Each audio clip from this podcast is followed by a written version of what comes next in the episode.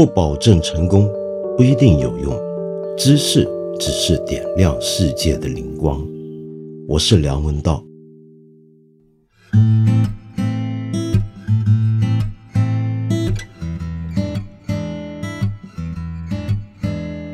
今天呢，我继续在这里回应一下向我提出问题或者意见的朋友。比如说，有这么一个朋友叫做 Kind，你问我我会不会产生知识焦虑？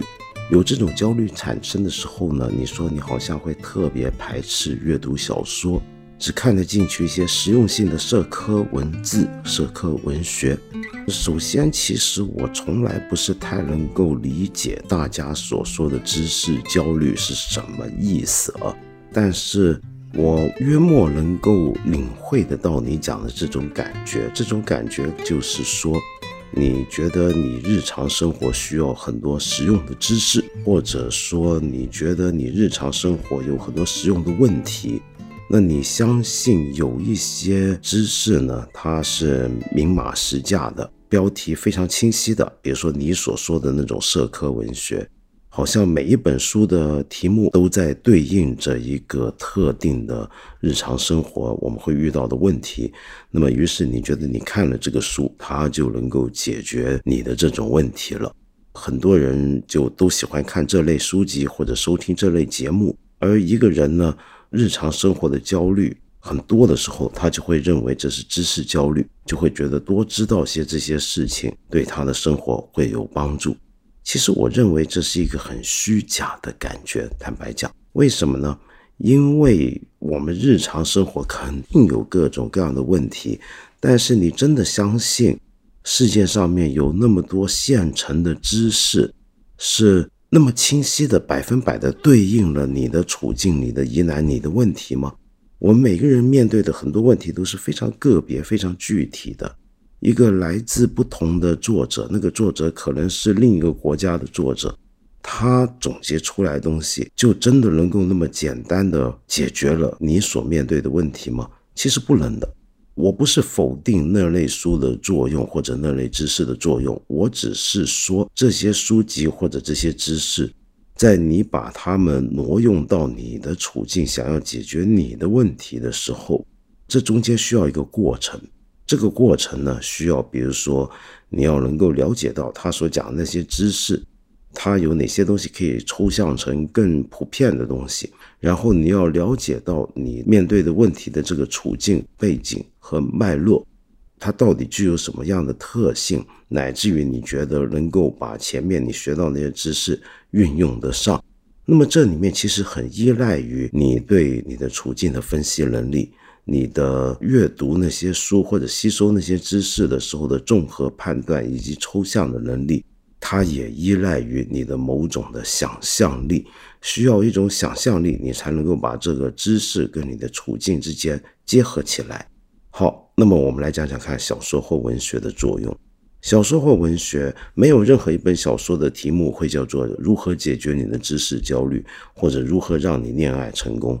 小说的运作或者文学的运作不是这样的，文学是有知识的，只不过这种知识可能是一种。非刚才我们讲的这种明码实价、明买明卖的类型的知识，它是一种更含糊的，会隐藏在书里面或者作品里面种种的段落之中的一种隐晦的知识。但是对于这种知识的吸取，对于这些作品的欣赏，久而久之，却能够培养出一种我们的想象力。培养出一种我们去抽象这个世界的能力，以及对自己处境的分析的能力。那么有时候光是这种能力的培养，坦白讲，依照我的经验啊，就可能已经能够解决你所面对的所谓的很多现实问题，而根本用不着你说的那些号称能够解决你知识焦虑的那种知识。那么最后我再补充一点，就所谓的知识焦虑。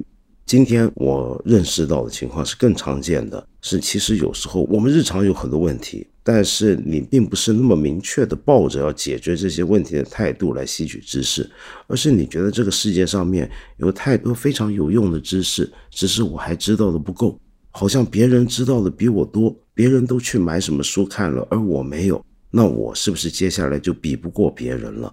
我生活中就会遗留一大堆问题没有解决，而人家好像都已经解决的七七八八了。那么这种知识焦虑，与其说是知识焦虑，倒不如说是一种跟人比较的焦虑，真怕自己落后于人。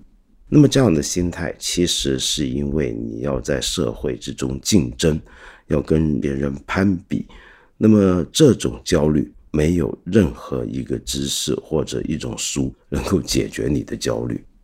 还有一个朋友叫做一七四零六三。就问我觉得冥想跟思考有什么区别，然后他就说到自己每天深夜睡不着，被一些事情烦恼，费尽心思。那么疏通自己的行为又是什么呢？你就说自己是个睡不着的傻孩子。OK，你刚才举的那个例子，你这么睡不着，这就是你在不断的思考，思考到让自己很心烦。冥想最一般意义下的冥想 （meditation） 则恰恰是这种思考的反面。最简单的冥想手段，比如说佛家的也好，道教传统的也好，儒家的传统也好，都强调静坐。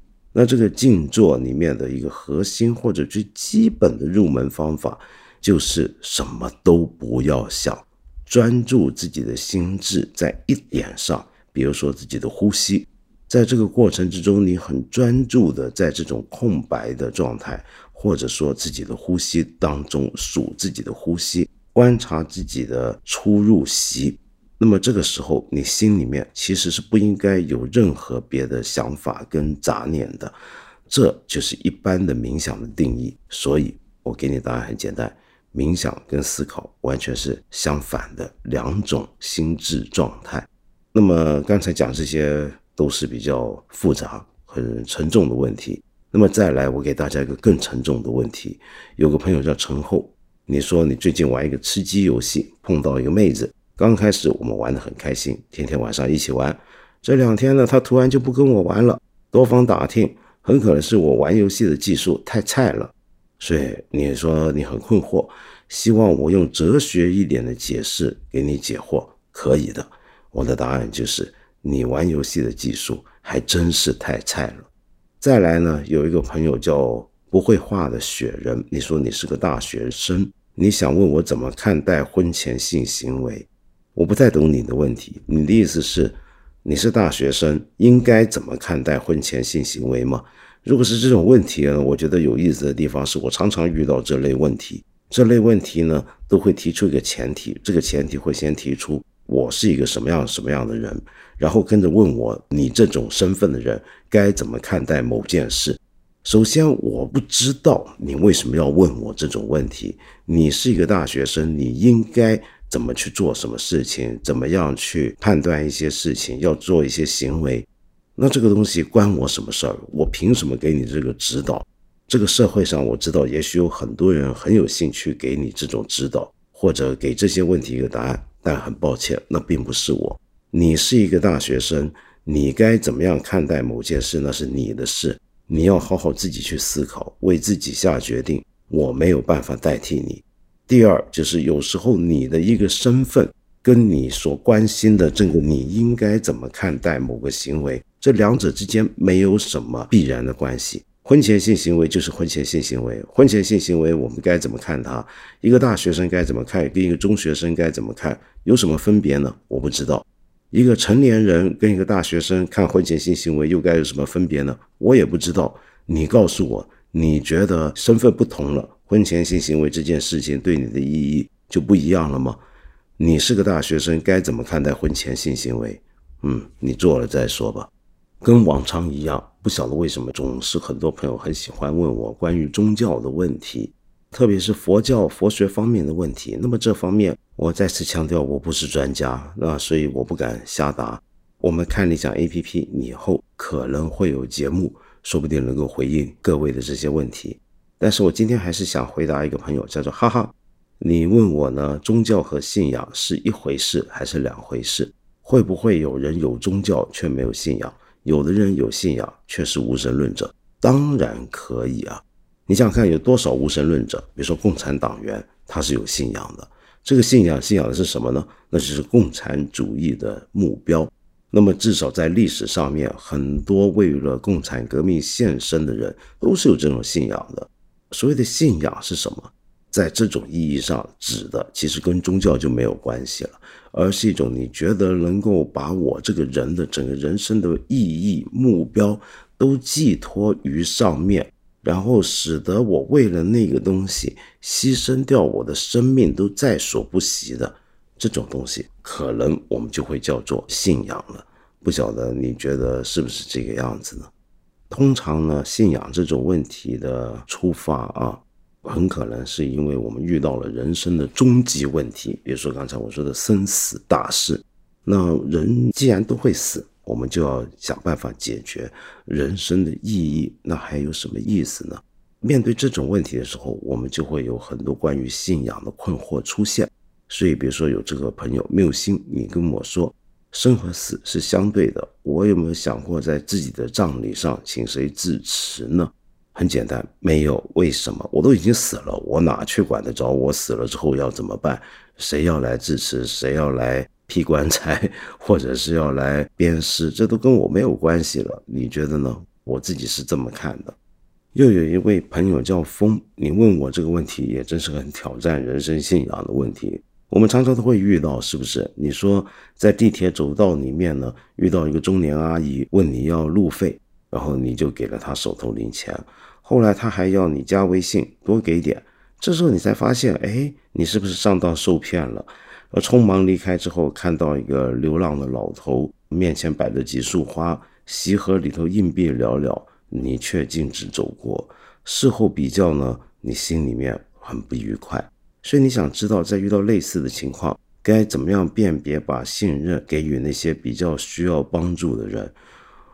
呃，我觉得如果我是你，我恐怕不会花时间去辨别哪一个要求我帮助的人更值得我信任。他果真需要这个帮助，我比较在乎的是，在遇到有人向我要求帮助的这一刹那，我抱着什么样的心态。如果我是纯粹发于善心，我想帮他，那我就帮。那尽管后来我发现可能这人不靠谱，是骗我。坦白讲，我不觉得有太大伤害，因为我的动机跟这个人到底是个好人还是坏人没有关系。我的动机纯粹出于那一刻的善念。我知道有人要求我帮忙，我觉得我能帮得上，我就帮了。那么那个人事后被我发现他是骗我的。或者说他是真的需要这个帮助，其实跟我的关系不是那么大，跟我那一刻的那个动机的关系不是那么大。你既然已经发了你的善心，做了一件善事，我觉得就已经很好了。这个世界上面就是会有很多骗徒，会利用你的这种善心，但是你的善心是可贵的，你不需要为了这种事情。来让自己要怀疑自己的善心，要怀疑人生，没有必要。你为了你的善心做了一些事情，本身是值得你好好珍惜，甚至觉得应该让自己快乐的事情，是不是？那么我们这几集特别节目啊，都在回答各位的问题，集中起来，主要就是因为我每天都在我们这里遇到太多太多各种类型的问题了。那么当然，我这几期节目时间也不够长，没办法回应那么多朋友的问题，所以我很抱歉。但是将来你知道，我会在我们八分这个节目一有机会，还会回应到你提出的各种的意见。我们至少每天都回答一个问题吧。希望有一天你会发现，我虽然没有回应你的问题，可是我讲的某些事情对他人的回应，说不定你也觉得对你有点作用。或者有点好笑都行啊，也是个作用。那我最后再回应一个朋友，叫左桥。你问我在现代社会有什么工作可以有时间看很多很多书，同时吃喝不愁呢？有的，我的工作就是这样。我的工作就是要有时间看很多很多书，而且运气很好，赚回来的钱还真吃喝不愁。可是吃喝不愁这件事情，这个范围其实是自己来定义的，是不是？我讲过好几回了。我以前有个同学跟我一样是念哲学的，大学毕业之后辗转了几年，他做过买卖。但是后来我有一天发现，哎，他忽然把所有东西都抛弃掉，在香港一个大楼当保安。那这个保安还是夜班的保安，每天他的主要的工作就是在大楼的入口坐在一个小桌子那里守着这个大门的门口。那么人家要进来，按了电铃，他让人家进来，他看看人家什么身份，等等等等。然后他大概一两个小时吧，要把整个大楼走一遍看看。他这个工作，他认为赚的钱已经足够他吃喝了，因为他的要求变得很低很低了。但是这个工作他喜欢，为什么？因为他觉得这个看大楼门口这个工作太有空了，尤其夜班没那么多人，是不是？所以他有很多时间就坐在那继续研究他的维特根斯坦哲学。他还在网上搞了一个国际的群组，是一群维特根斯坦的爱好者。那么大家在一个网络论坛上面共同分享、讨论自己读维特根斯坦跟分析哲学的心得。在我看来，这份工作跟我干的工作一样。有很多时间看很多很多书，同时吃喝不愁啊。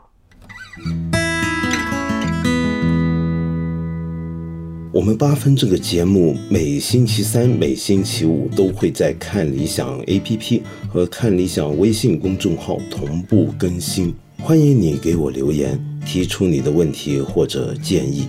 我们今天就先聊到这里了，下期节目再接着谈。